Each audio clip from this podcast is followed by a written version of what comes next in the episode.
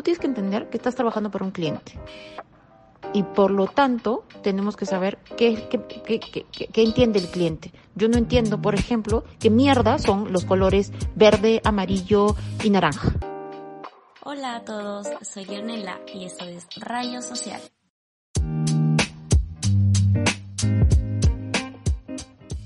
Hoy apareció como noticia un problema bastante frecuente en todo el mundo, la violencia o el acoso laboral de un empleado.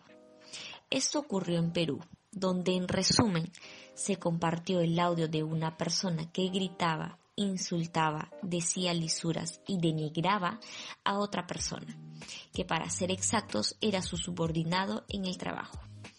Pero, ¿qué fue lo que ocurrió con el joven Telmo? Lo que ocurrió fue un caso típico de acoso vertical descendiente o bossing, o sea, de jefe a subordinado. También puede ocurrir entre pares, conocido como acoso horizontal, y de subordinado a jefe, que es el acoso ascendente. Pero ese es otro tema. ¿Qué es y en qué consiste el bossing? La base del bossing es la misma que la del moving. Agredir a la víctima con una finalidad que ésta no es capaz de identificar. El bossing lo ejerce un superior o varios que coordina el trabajo del acosado, mientras que el moving suele ser orquestado por un grupo de personas. Los jefes o acosadores presentan rasgos de personalidad narcisista, paranoide y psicopática y reproducen patrones de comportamiento agresivo. Este tipo de acoso tiene efectos psicológicos negativos capaces de causar daño a los derechos o a la dignidad, alterar la salud física o psicológica e incluso comprometer su futuro profesional u ocupacional de la persona afectada. Pero, ¿cómo sé si soy víctima de bossing? Quizá si se tienen en cuenta los ejemplos que voy a decir por separado y de manera muy puntual, puede que no constituyan un acoso. Sin embargo, si convergen varias de estos o se mantienen en el tiempo, sí es como para plantearse que se está sufriendo bossing.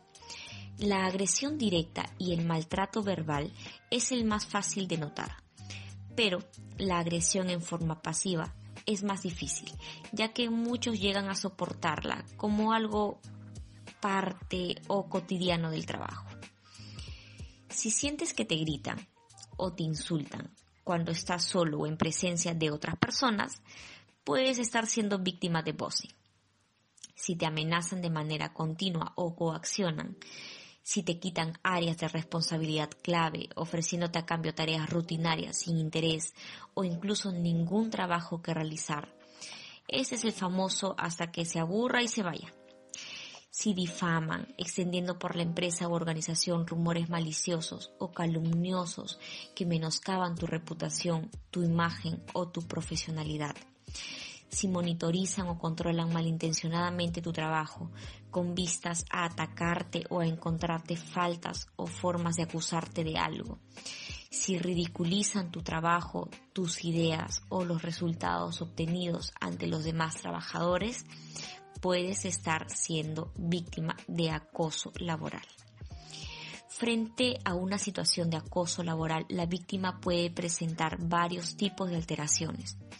Por un lado, se encuentran los trastornos de adaptación, que son las reacciones más habituales, como sentimientos de tristeza y ansiedad, y en un caso extremo puede llegar a la depresión. El impacto del acoso laboral, según datos del Workplace Bullying Institute, es el siguiente. El 61% de los acosadores son jefes, el 33% de los perpetradores son compañeros con el mismo rango que sus objetivos y el 6% de los otros son subordinados que intimidan a individuos con un rango más alto. En el 7% de los casos, la intimidación fue generada por una combinación de bullies que operaban en diferentes niveles de la organización, o sea, jefes, compañeros y subordinados el 63% de los incidentes, el acosador opera solo. Para detener el acoso laboral el 65% de las víctimas terminan perdiendo su trabajo. ¿Qué podemos hacer si nos encontramos en una situación de acoso laboral? Realiza todas sus comunicaciones por escrito, con registro de entrada o prueba que se pueda constatar con correo electrónico. Guarda todos los documentos o comunicados que puedan demostrar el acoso.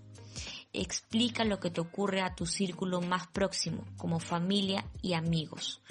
No reacciones jamás ante un insulto o provocación de forma emocional. Es difícil, lo sabemos, pero debes mantener la calma. Graba absolutamente todo lo que puedas. Sé prudente con qué compañeros de trabajo vas a comentar tu problema y renuncia si la situación no mejora. Denuncia el hecho. Para finalizar, recuerda que existe una regulación expresa contenida en el texto único ordenado de la Ley de Productividad y Competitividad Laboral, para ser específicos en el artículo 30, donde se menciona que en este caso el móvil puede ser concebido como un acto que afecta la dignidad del trabajador, por lo tanto, ser considerado como un comportamiento hostil y acoso laboral. No te olvides de buscarnos en nuestras redes sociales, Instagram, Spotify y YouTube como Rayo Social.